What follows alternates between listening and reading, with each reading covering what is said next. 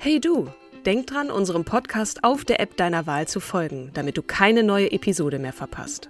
Und wenn du uns noch mehr unterstützen möchtest, schenk uns 5 Sterne auf Apple oder Spotify und lass uns auch noch eine tolle Rezension da. Mit Acast Plus kannst du uns übrigens werbefrei hören und auch 24 Stunden vor dem offiziellen Launch unsere neueste Episode vor allen anderen hören. Mehr Infos in den Show Notes. Ryan Reynolds here from Mint Mobile. With the price of just about everything going up during inflation, we thought we'd bring our prices down. So to help us, we brought in a reverse auctioneer, which is apparently a thing.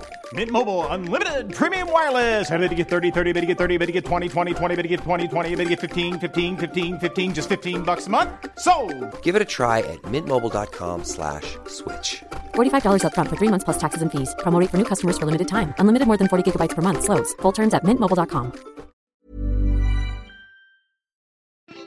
Hallo und herzlich willkommen zu unserer 195. Episode unseres Podcasts Starke Frauen. Wir melden uns zurück aus der Sommerpause mit einer Frau, über die wir in dieser Episode sprechen, weil sie gewann als erste afroamerikanische Frau ein Grand Slam Turnier in der Open Era und wurde aufgrund ihrer außergewöhnlichen Leistung im Tennissport weltweit zur Ikone. Serena Williams. Eine Frau. Eine Frau, die nicht nur auf dem Spielfeld enormen Einfluss ausübte, sondern Millionen von Frauen und Mädchen weltweit inspiriert, ihre Träume zu verfolgen und Hindernisse zu überwinden. Sie veränderte den Blick der schwarzen Community auf Tennis und zwang die Menschen, ihre Sichtweise auf Frauen im Sport, insbesondere auf schwarze Frauen, zu ändern. Doch bevor wir uns dieser spannenden Persönlichkeit zuwenden, begrüße ich zuerst meine herzallerliebste, großartigste, sommerlaunigste, tollste Katrin Jakob. Wow, hallo, du tollste, beste, großartigste Kim aller Zeiten. Natürlich ein wunderbares Gefühl nach der längeren Pause heute endlich wieder eine Podcast-Folge mit dir aufnehmen zu dürfen. Liebe Kim Seidler.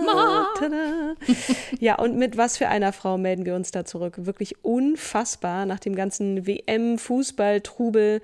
Wenn ihr diese Folge hört, dann steht ja schon fest, wer äh, Weltmeister geworden ist. Wir wissen es noch nicht, aber wir wollen uns heute dem Tennis widmen. Ein wenig. Ein wenig ist gut, denn äh, um mal ein paar Superma Superlative über Serena Williams rauszuhauen, wirklich. Einige hattest du ja schon genannt. 23 Grand Slam-Titel im Einzel, vier olympische Goldmedaillen, 14 Slams im Doppel, Damendoppel.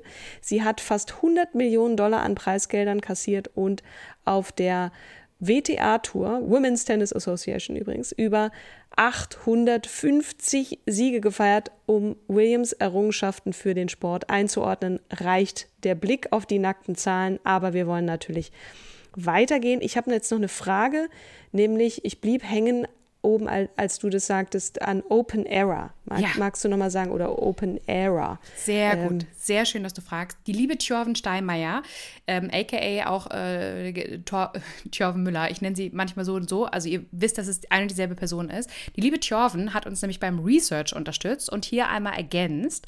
Open Era, so bezeichnet man die Zeit im Tennissport, seitdem Profis an prestigeträchtigen Turnieren wie Wimbledon teilnehmen dürfen. Früher durften Teilnehmer dieser Veranstaltung kein Geld verdienen, da die Meinung vorherrschte, Geld würde den Sport kaputt machen. Eine abgefahrene These. Ja, absolut. Jo, wir gehen, wir, wir gehen zu Williams, also zu Serena zurück. Sie ist die einzige Tennisspielerin, die jemals einen goldenen Karriere-Grand Slam im Einzel und Doppel erreicht hat. Was sie aber neben ihrer sportlichen Karriere zu einer der bekanntesten und inspirierendsten Frauen weltweit macht, sind auch ihre unternehmerischen Erfolge in den Bereichen Mode und Investitionen sowie ihr Sozialengagement. Doch bevor wir uns diesen Themen jetzt widmen in ihrem Leben, fangen wir wieder ganz von vorne an und beleuchten ihre Kindheit sowie ihren Weg an die Spitze des Tennis Olymp. Ich bin dafür, weil in der Kindheit steckt auch wirklich viel drin, ne, so an Prägung und natürlich, das ist, da erzähle ich jetzt nichts wirklich bahnbrechend Neues, aber ähm, da beschäftigen wir uns immer sehr gerne mit. Und zwar, Serena Jamaica Williams kam am 26. September 1981 in Saginaw, Michigan, als Tochter von Richard Williams und Oracene Price zur Welt. Sie war die jüngste von fünf Schwestern. Sie hatte drei Halbschwestern, Jetund, Landrea und Isha Price mütterlicherseits und eine Vollschwester, Venus Williams, die kennt man natürlich auch. Mhm. Als Kinder zogen die Williams-Schwestern mit ihren Eltern nach Compton in der Nähe von Los Angeles. Compton spielt in der Geschichte, Kindheit und Jugend beider Schwestern, Serena und Venus, eine zentrale Rolle, denn in diesem trostlosen Vorort, gut 30 Kilometer südlich von Los Angeles, wurde der Grundstein für beide Karrieren gelegt, die an definitiv namhafteren Orten ihre Höhepunkte fanden. Denn beide verdienten und verdienen, Venus hat ihre Karriere ja bisher nicht offiziell beendet, im Laufe ihrer Karrieren Millionen in Metropolen wie Melbourne, Paris, London oder New York. Und ihr Vater Richard Williams war mit seiner Familie extra in diesen verkommenen Stadtteil gezogen. Die Kinder sollten nämlich sehen, wie gefährlich die Welt sein kann und wie hart man um einen bequemen Platz in ihr kämpfen muss. Das ist ja eine erzieherische Maßnahme, Mensch. Mhm, sehr drastisch. Vor allem mit seinen beiden jüngsten Kindern, Serena und Venus, hatte Williams äh, von Anfang an Großes vor. Eigentlich äh, sollte, wollte seine Frau Oracene nach ihren drei Töchtern aus der ersten Ehe gar keine Kinder mehr. Doch als Richard Williams im Fernsehen sah, wie die Siegerin eines Tennisturniers einen Scheck über 60.000 Dollar erhielt, habe er seiner Frau die Antibabypille geklaut. Ich muss gestehen, ich weiß jetzt nicht, aus welcher Quelle das ist, aber es klingt auf jeden Fall äh, ziemlich abgefahren und ich bin Sehr froh. dominant auf jeden Fall. Ja. Und so kamen äh, Venus und Serena Williams zustande, zumindest erzählt es Vater Williams so, der einen Hang zu spektakulären Geschichten pflegt. Oh Wunder, oh Wunder. genau. Und sobald Serena und Venus laufen konnten, schleppte er sie auf die wenigen öffentlichen Tennisplätze in Compton, wo sie unter seiner Anleitung Tennis lernten. Ja, kleine Parallele zu Steffi Graf, wenn auch natürlich komplett andere Bedingungen zwischen Bandenkriegen, Heroinabhängigen und Schießereien. Äh, er sei überzeugt, dass, Zitat, die größten Champions aus Ghettos kamen. Ich hatte erfolgreiche Sportler studiert wie Muhammad Ali und große Denker wie Malcolm X. Ich sah, woher sie kamen. Als Teil meines Plans beschloss ich, dort sollten auch die Mädchen aufwachsen. Das würde sie stark machen und ihnen eine Kämpfermentalität mitgeben. So zumindest die Legende, die Richard Williams verbreitet und aus der sich der Mythos der Ghetto-Cinderellas, Zitat Ende, speist, die es von ganz unten in der Welt der Schwarzen nach ganz oben geschafft haben. Im Tennis nämlich der Weißen. Ne? Also ja. das ist der, der, Sport, der weiße der Sport weiße, und das ist die schöne ja. Doppeldeutung. Weißer Sport, weil weiße Klamotten, ne, ja. wir, wissen wir ja. Aber es galt auch tatsächlich aus Sicht der schwarzen Menschen als der weiße Sport. Ja. Und gleichnamig aufgenommen wie in dem Film King Richard, der ihn porträtiert, der 1921 in die Kinos kam. Also ich habe ihn nicht gesehen. Hast du den gesehen, Kim? Nee, ich habe es auch leider nicht geschafft. Wir haben, mhm. wir beide ja nochmal so sehr vehement von Thjörven gesagt bekommen, bitte guck den Film. Das ist so, mhm. so interessant. Wir haben es leider nicht geschafft, ähm, aber wir sind umso stolzer darauf, dass wir so eine tolle äh, inhaltliche Vorbereitung auch bekommen haben. Aber der Film zeigt äh, laut Thjörven in packender Weise die Probleme auf, oder zeigt genau die, die Probleme auf, mit denen die insgesamt siebenköpfige Familie im Ghetto Los Angeles konfrontiert wurde. Nebst Rassismus, Konflikten mit Gangs und der Polizei auch die Ablehnung der damaligen Tenniswelt. Kritik gab es, dass der Film eine zu positive und idealisierte Darstellung von Richard Williams liefert und seine negativen Seiten und kontroversen Entscheidungen auslässt. Tja, wer zeigt schon gern seine negativen Seiten in, äh, in, in, dem Film, der nach einem benannt ist. Aber lass uns mal einen kurzen Blick auf den Vater werfen, ja quasi der Förderer von mhm. Serena. Geboren 1942 in Shreveport, Louisiana, wächst er quasi mitten in, im Herzen des Rassismus auf, mit allen Facetten von Gewalt und Verrohung und dem Ku Klux Klan. Er will der Armut seiner Kindheit entkommen und echten Reichtum, Ruhm und Macht gewinnen. Zitat äh, den amerikanischen Traum eigentlich leben. Ne? Das aber ja nicht unbedingt vorgesehen ist in der amerikanischen Gesellschaft jener Zeit, zumindest für einen schwarzen Mann wie ihn. Er zieht nach Kalifornien, genauer nach Los Angeles, wo er 1980 auf Oracene Price trifft und die beiden heiraten. Serena wird, wie gesagt, 81 Was geboren. Was ist der Job von Oracina Price? Weiß ich jetzt nicht, aber sag du's. Tennislehrerin. Ist sie? Mhm. okay, das ist wichtig in der Geschichte. Vielen Dank für diese Ergänzung. Ähm, Serena wird 81 geboren. Zu diesem Zeitpunkt hatte der Vater den Aufstieg seiner Tochter als Tennis-Ikone ja bereits geplant und äh, geeignete Tennisplätze herausgesucht. Das Vorhaben klingt ja wirklich irgendwie nach Größenwahn und äh, die Richards gehören nicht zur privilegierten weißen Schicht im Zugang zu exklusiven Clubs und Kontakten. Auch finanzielle Mittel standen ihnen nicht zur Verfügung. Richard besorgt alte Schläger und gebrauchte Bälle, die weniger gut springen um Serena und auch William, äh, Venus mehr Laufleistung abzuverlangen. Also das muss man sich mal vorstellen. Ja. Und er heuert als Zuschauer Schulkinder an, die seine Töchter auf dem Platz ausbuhen und gegen Bezahlung beschimpfen mussten. Das N-Wort inklusive, ich möchte es hier nicht aussprechen an der Stelle. Mhm.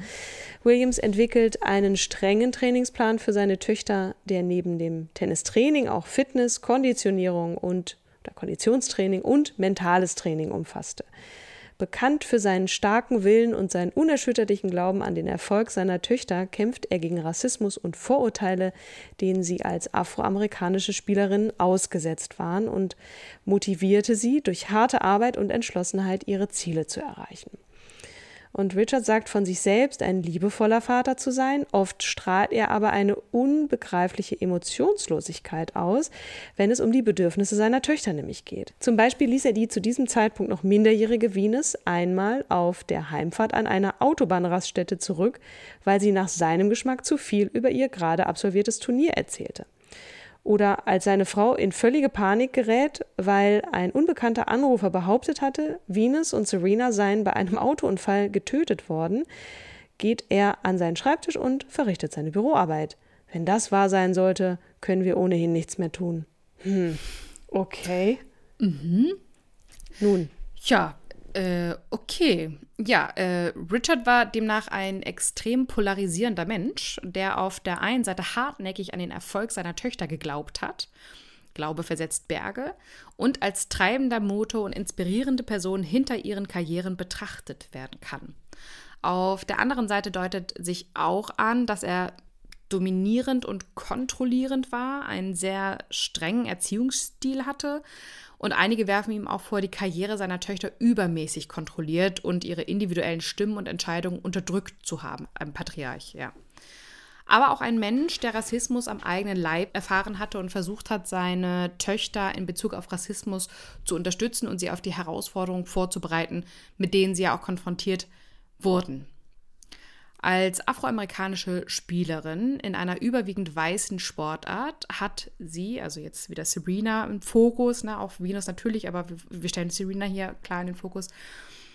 Wobei beide haben leider rassistische Kommentare, Vorurteile und Diskriminierung auch erlebt. Mm. Und das sie hier nicht nur im Sport, zur Zeit von Serenas Kindheit und Jugend befand sich die USA und befindet sich ja bis heute in starken Auseinandersetzungen und Diskussionen über Rassenbeziehungen und äh, Gleichberechtigung. Und als Serena zehn Jahre alt war, brachen 92 die Unruhen in Los Angeles äh, äh, los. Ne? auch wieder viel mit Polizeigewalt. Ähm. Na, da, da, wurden vier Polizisten freigesprochen, nachdem sie eigentlich beschuldigt wurden an Misshandlung des Afroamerikaners Rodney King. Äh, Rodney King, ja. Das ja. ist auch noch so ein Begriff, der ja. mit dieser Zeit sehr stark verbunden ist. Ein Erlebnis, das ihren Blick auch auf die Welt, in der sie groß wird, sicher beeinflusst hat. Nicht nur der von Serena, sondern auch von Venus und vielen anderen schwarzen Menschen. Und das Bewusstsein für soziale Ungerechtigkeit und Rassismus in ihrer Familie und der Gemeinschaft, in der sie lebten, geschärft haben könnte. Richtig, oder richtig. Sicherheit. Mhm. Ja.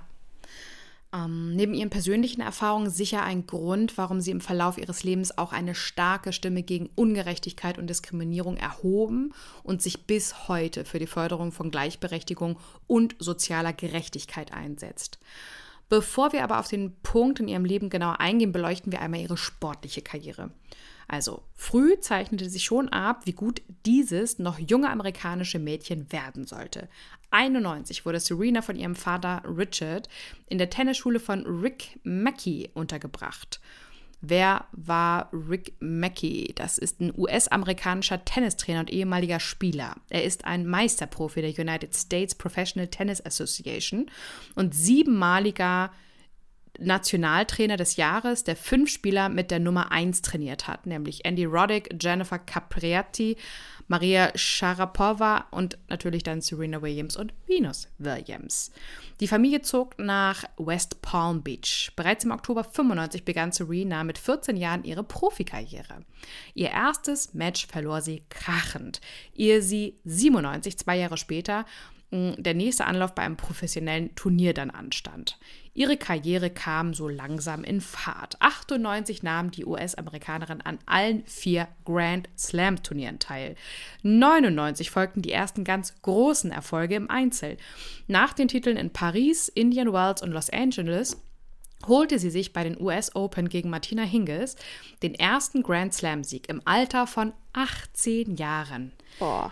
Es ging erfolgreich weiter und Serena mit den harten Grundschlägen und dem schnellen Ausschlag etablierte sich endgültig in der Weltspitze. 2000 folgte Olympia Gold im Doppel mit Venus. Es folgten viele weitere Turniersiege und viele weitere Erfolge bei den Majors. Ein vorläufiges Karrierehighlight, der Gewinn aller vier Grand Slam Turniere in Folge. 2002 holte sie sich die French Open, Wimbledon, beide im Finale gegen ihre Schwester Venus also muss man sich auch noch mal reinziehen, ne? gegen oh ihre Schwester, sowie ja. die US Open. Ihre Gewinnserie taufte man damals den Serena Slam, denn den richtigen Grand Slam, also den Gewinn aller vier Majors in einem Jahr, schaffte auch Williams nie. Sie ist 1,75 Meter groß und äh, stand folgerichtig auf Platz 1 des WTA-Rankings. Doch auch in der märchenhaften Karriere der erfolgreichsten Tennisspielerin des Planeten war nicht immer alles Gold, was glänzt. Mhm. In den Folge auch. Ja, hm. In den Folgejahren wurde Serena zunächst von einer Knieverletzung aus der Bahn geworfen. 2006 zog sie sich gar für sechs Monate vom Tourgeschehen zurück. Später wurde bekannt, dass Serena zu dieser Zeit unter Depressionen litt und mit dem Gedanken eines frühzeitigen Karriereendes spielte. Drei Jahre zuvor wurde die ältere Halbschwester von Serena und Venus, ähm, Jitunde Price, in ihrem früheren Wohnort Compton erschossen. Zu dieser Zeit wurde die Öffentlichkeit erstmals Zeuge des großen Kämpferherzens von Serena. Obwohl ihr ihre mangelnde Fitness, also obwohl ihr mangelnde Fitness vorgeworfen wurde und Sponsor Nike ankündigte, den Vertrag im Falle eines schlechten Abschneidens bei den Australian Opens zu kündigen, schlug Serena zurück und gewann das Turnier. Dasselbe wiederholte sich 2011, als sie nach einer karrieregefährdenden Fußverletzung zur Tour zurückkehrte und ihren ersten Olympiasieg im Einzel sowie den zweiten Serena Slam holte. 2017 wurde bekannt, dass Serena, die mit Reddit-Gründer Alexis Ohanian verheiratet ist, schwanger ist und sich eine Auszeit nimmt. Nach der Geburt ihres ersten Kindes im September 2017, bei der sie, wie später bekannt wurde, fast gestorben wäre, kehrte sie noch einmal auf die Tour zurück, wohl auch um den Grand Slam-Rekord von Margaret Kurt, 24 Siege, zu pulverisieren. William war einige Male knapp daran aufzuschließen, konnte sie aber letzten Endes nicht. Im September 2022, nach dem Ausscheiden bei den US Opens, beendete sie ihre Profikarriere. Und in ihrer Abschiedsrede hat sie ihrer Schwester Venus explizit gedankt, dass sie ohne sie nicht so weit gekommen wäre. Es muss ja schon irgendwie doch ziemlich merkwürdig sein. Ne? Du hattest es gerade gesagt, wenn man so oft mhm. äh, auch gegen die eigene Schwester antreten muss. Ne? Mhm. Ähm, Kann und, auch die ähm, Beziehung zerstören. Ne? Ja, ja, genau. Und die Familie wird einen starken Zusammenhalt haben. Also anders kann ich es mir nicht vorstellen. Und diese beiden Schwestern eben auch eine ganz besonders enge Verbindung. Eine Beziehung kann auch kaputt gehen, wenn man immer als Rivale aufeinander trifft. Ja, ne? ja. Selbst als Schwestern. Ja. Mhm. Ja, sie haben auf jeden Fall eine enge Bindung, sowohl auf dem Tennis Tennisplatz als auch außerhalb des Sports. Obwohl sie im Einzel genau oft als Rivalinnen auf dem Platz standen, haben sie stets Respekt und Wertschätzung füreinander gezeigt. Sie haben betont, dass ihre Beziehung als Schwestern wichtiger ist als jedes Match oder jeden Wettbewerb. Hier ein Zitat. Wir wurden als Schwestern geboren, aber wir sind einander zu den größten Verbündeten geworden, sagt ein, sagt ein Zitat von Serena. Ähm, für uns ist Schwesternsein alles. Auf dem Spielfeld und abseits des Platzes sind wir gegenseitig die größten Konkurrentinnen. Aber wir sind auch die größten Fürsprecherinnen der anderen. Wir sind da, wo wir heute sind, weil wir dies gemeinsam getan mhm. haben. Die haben natürlich auch viel gemeinsam durchgestanden. Ne? Das schweißt ja auch zusammen, wenn man im Laufe der Karriere nie nur gegen Kontrahentinnen auf dem Platz steht und, und gegen die kämpft, sondern sich auch immer wieder Sexismus und Rassismus äh, da sich einem in den Weg stellen, egal wie hoch sie gewann, egal wie groß das Preisgeld, egal wie spektakulär die Matches waren. Serena Williams blieb vielen in der Tenniswelt offenbar zu schwarz. Und das bekam sie immer wieder zu spüren. Ne? Also Venus sicherlich auch, aber wir sprechen jetzt über Serena, etwa in Indian Wells 2001 haben über 15.000 Menschen im Publikum die damals 19-Jährige ausgebuht und jeden ihrer Fehler bejubelt, weil sie glaubten, dass die Williams-Schwester betrügen würde wie auch immer man das behaupten kann. Und die Serena, beiden, ne? Die beiden. Ja. Mhm. Ach so, genau. Serena gewann das Match trotz der Schikane. Ihr Vater und ihre Schwester Venus saßen im Publikum. Ein Typ sagte, ich wünschte, es wäre 1975. Wir würden euch lebendig häuten, erzählte Richard äh, Williams später über den Tag. Das soll da wohl jemand gesagt haben. Ne? Mhm. Und in den Rassismus mischte sich bald Sexismus. Äh, Williams wurde vermehrt in die Rolle der Angry Black Woman äh, gedrängt. KritikerInnen warfen ihr so vor, gleichzeitig zu maskulin und zu feminin zu sein. Ihre Muskeln machen Williams zu männlich, so der Vorwurf an die Spitzensportlerin. Also, es ist das alles ist sowas echt, von absurd. Ja, ich, ja ich will das eigentlich gar nicht wiedergeben, aber um, um so deutlich zu machen, womit sie sich konfrontiert sah. Na, ne? und wenn wir ähm, jetzt nochmal an die Kindheit zurückdenken, wo wir beide erst dachten, der Vater ist ja ein richtiger Spinner, ne? Was, was gibt der Kindern Geld, damit die eigenen beiden Mädchen ja, mit Schimpfwörtern und ausgebuht werden? Ja. Aber es war, er, er war da offensichtlich dann doch sehr weise und vorausschauend. Mhm. Ein Sportkommentator meinte 2001, dass Williams lieber für National Geographic als für den Playboy posieren solle. Auf sozialen Medien wird sie immer wieder mit Gorillas verglichen. Also es ist wirklich unglaublich. 2014 nannte der Präsident der russischen Tennisföderation Venus und Serena sogar die Williams-Brüder. Ah. Und selbst ihre Mitstreiterinnen auf der WTA-Tour bedienten sich solcher rassistischer Narrative. Maria Sharapova schrieb in ihrer Biografie über Begegnungen mit Williams, dass sie sich bedroht gefühlt habe. Zitat: Sie hat dicke Arme und dicke Beine und ist so furchteinflößend und stark und groß, wirklich groß, schreibt Maria Sharapova und bezeichnet sich dagegen selbst als dünne Kleine. Dass Williams mit 1,75 Körpergröße deutlich kleiner ist als äh, die 1,88 Meter große Sharapova, kommt in dem Buch allerdings nicht vor. Ähm, ja. Das ist ja schon irgendwie krass. Es würde ja auch sonst das Klischee nicht mehr stimmen. Hier die zerbrechliche weiße Feminine, ja. Dort die bedrohliche maskuline Schwarze. Den einen ist sie zu männlich und muskulös, den anderen zu feminin. Also die Brüste seien zu groß, zu groß irgendwie, um erfolgreich Tennis zu spielen, sagt ein Kommentator 2006. Ein anderer monierte, dass ihr Hintern zu voluminös sei. Also ein Satiremagazin schrieb einmal, dass nicht Williams, sondern ihr Hintern ein Match gewonnen hat. Ich könnte ja, ich wirklich im Strahl wenig anfangen. Im Strahl gerade, aber okay. Unglaublich, was sie sich im Laufe ihrer Tenniskarriere also alles anhören musste. Dafür gibt es wirklich keine Entschuldigung. Ja, ähm, wir lassen nicht. das jetzt auch erstmal nur so hier stehen. 2018 kochten dann all diese Punkte, die angeblich zu viel an Serena waren, äh, gewürzt mit einer Prise, sie ist zu wütend, so richtig hoch, nämlich Williams stand im Finale der US Open gegen Naomi Osaka. Der Schiedsrichter des Spiels verwarnte Williams dreimal während des Matches. Erstens, der Trainer hat von der Bühne gecoacht. Zweitens, sie habe wohl den Schläger zertrümmert. Und drittens, in einer Punktdiskussion nannte Serena den Schiedsrichter einen Dieb, der ihr die Punkte stiehlt.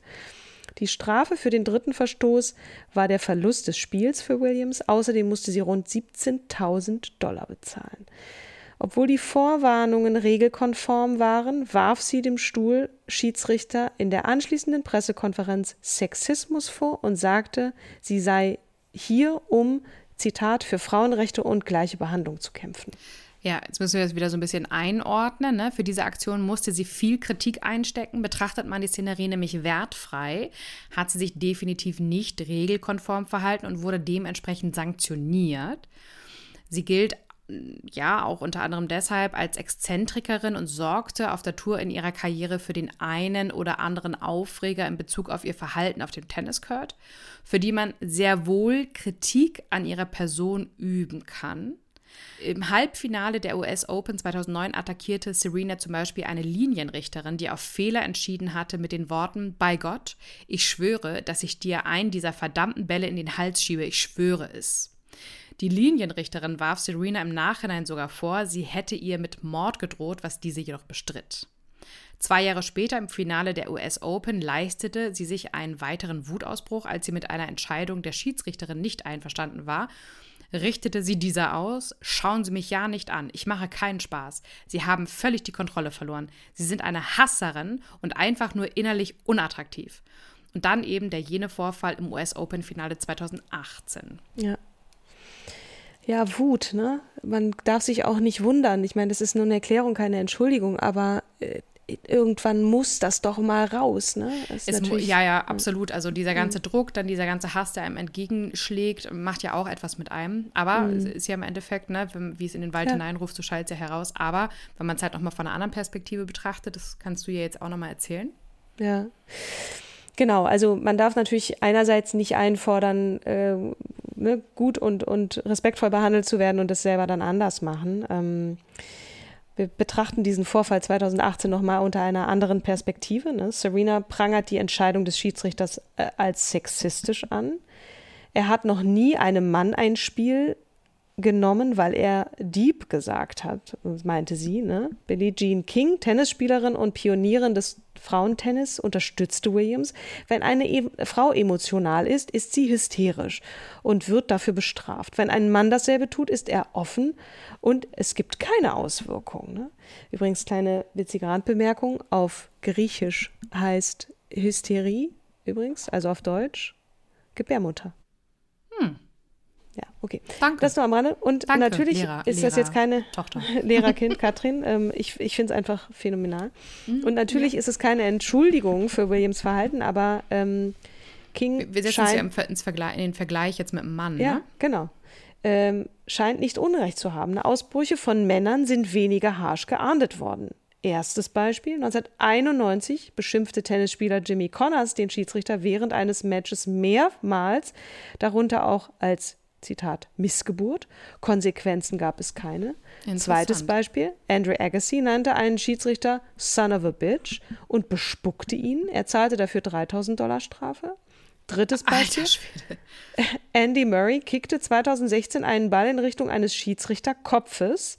Konsequenz dafür, ABC News aus Australien lobte seine fußballerischen Fähigkeiten. Also es ist jetzt. Ja, und wenn wir das dann nochmal wieder ins Verhältnis setzen mit, was war das, 17.000 Euro Strafe für Ich nenne dich ein Dieb. Ähm, ja sieht man schon eine ganz, ja. ganz unterschiedliche geschlechtsspezifische Behandlung. Slightly different. Ganz slightly different. Slightly different ja. Auch die Medien gingen mit Williams Ausbruch anders um als zum Beispiel bei Novak Djokovics wütendem Vorfall, bei dem er eine Linienrichterin mit einem Ball am Hals traf, unabsichtlich. Für die meisten Medien ein klarer Fall von Pech für den Tennisspieler, kein Beweis für ein Ausrasten eines Sportlers. In der Debatte über Williams Wutausbruch war von Pech weniger zu lesen als von Narrativen einer wütenden schwarzen Frau. Eine australische Zeitung stellte Williams in einer Karikatur dar, die ihre körperlichen Merkmale übertrieb. Die National Association of Black Journalists in den USA prangerte dies als, Zitat, auf vielen Ebenen widerwärtig an. Ja, yes, richtig. dem kann man nichts hinzuf kann man, hinzufügen. Kann man, ja. ja. Das Vermächtnis von Serena besteht nicht nur in ihren Titeln, sondern darin, dass sie Missstände sichtbar gemacht hat, weil sie sich ganz bewusst hingestellt und gesagt hat, stopp, von nun an läuft das anders.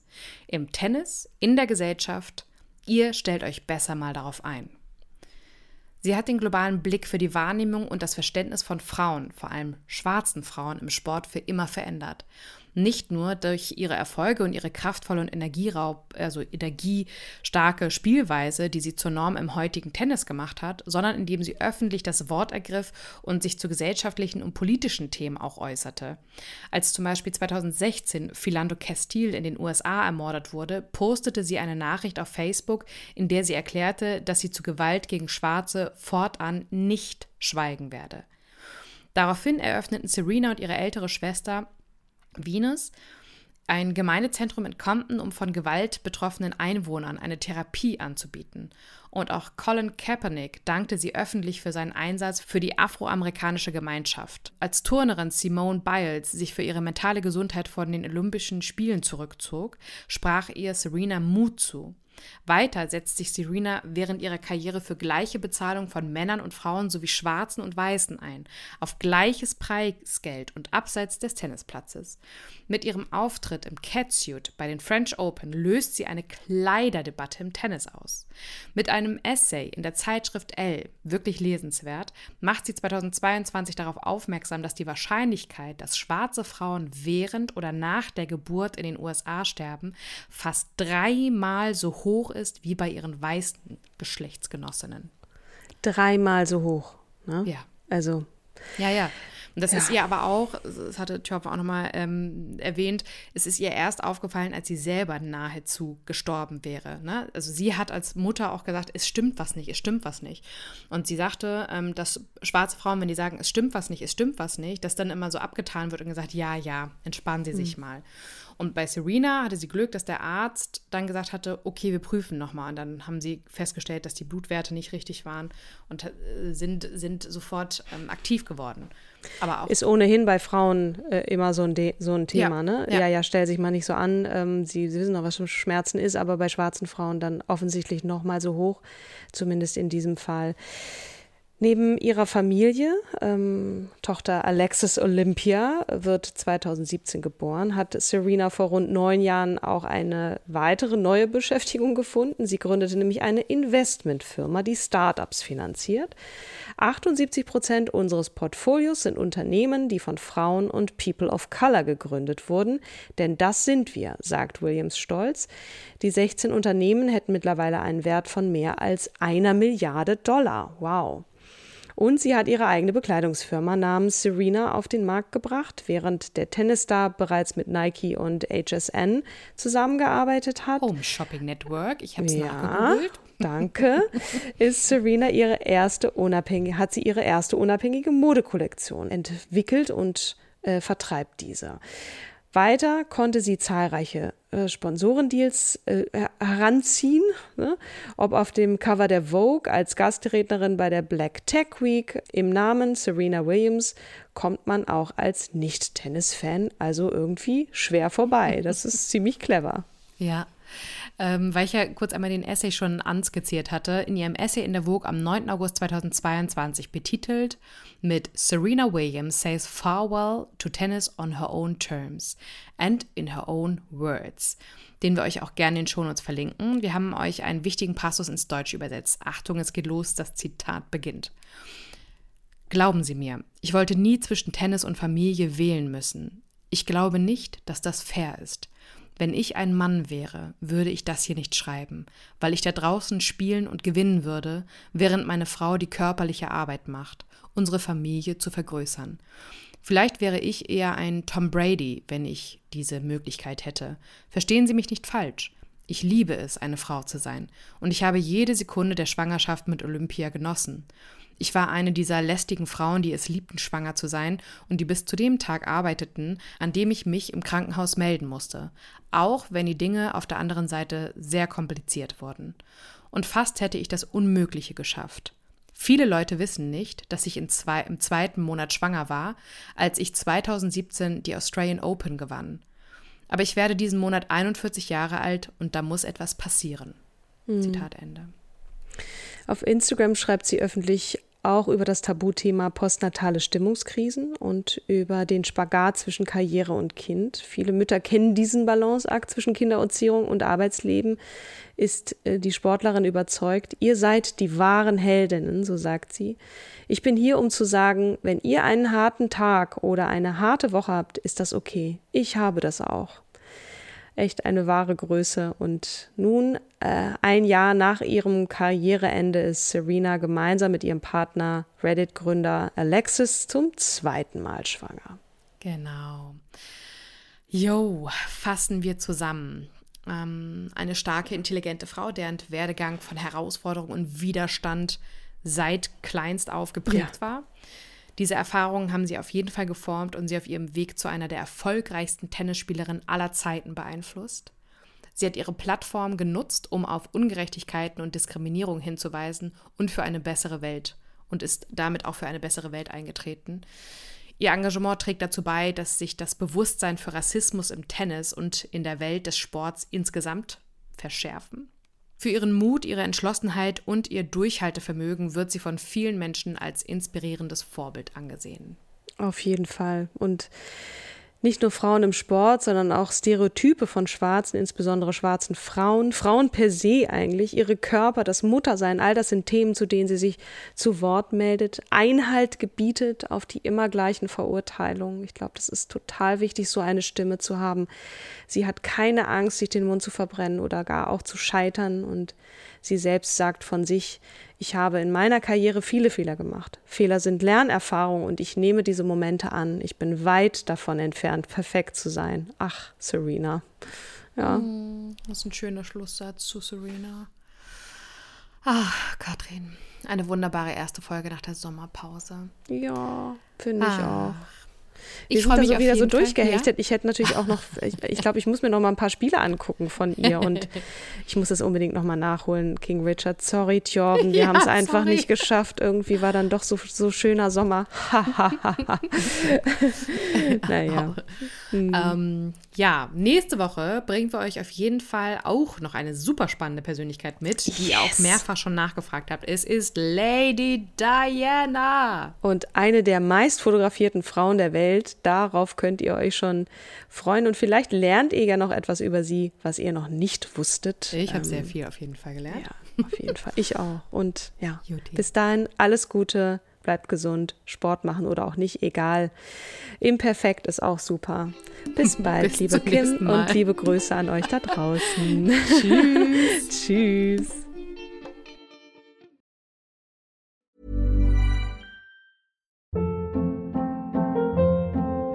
Hold up. What was that? Boring. No flavor. That was as bad as those leftovers you ate all week. Kiki Palmer here, and it's time to say hello to something fresh and guilt-free. Hello Fresh. Jazz up dinner with pecan-crusted chicken or garlic butter shrimp scampi. Now that's music to my mouth. Hello Fresh. Let's get this dinner party started. Discover all the delicious possibilities at hellofresh.com.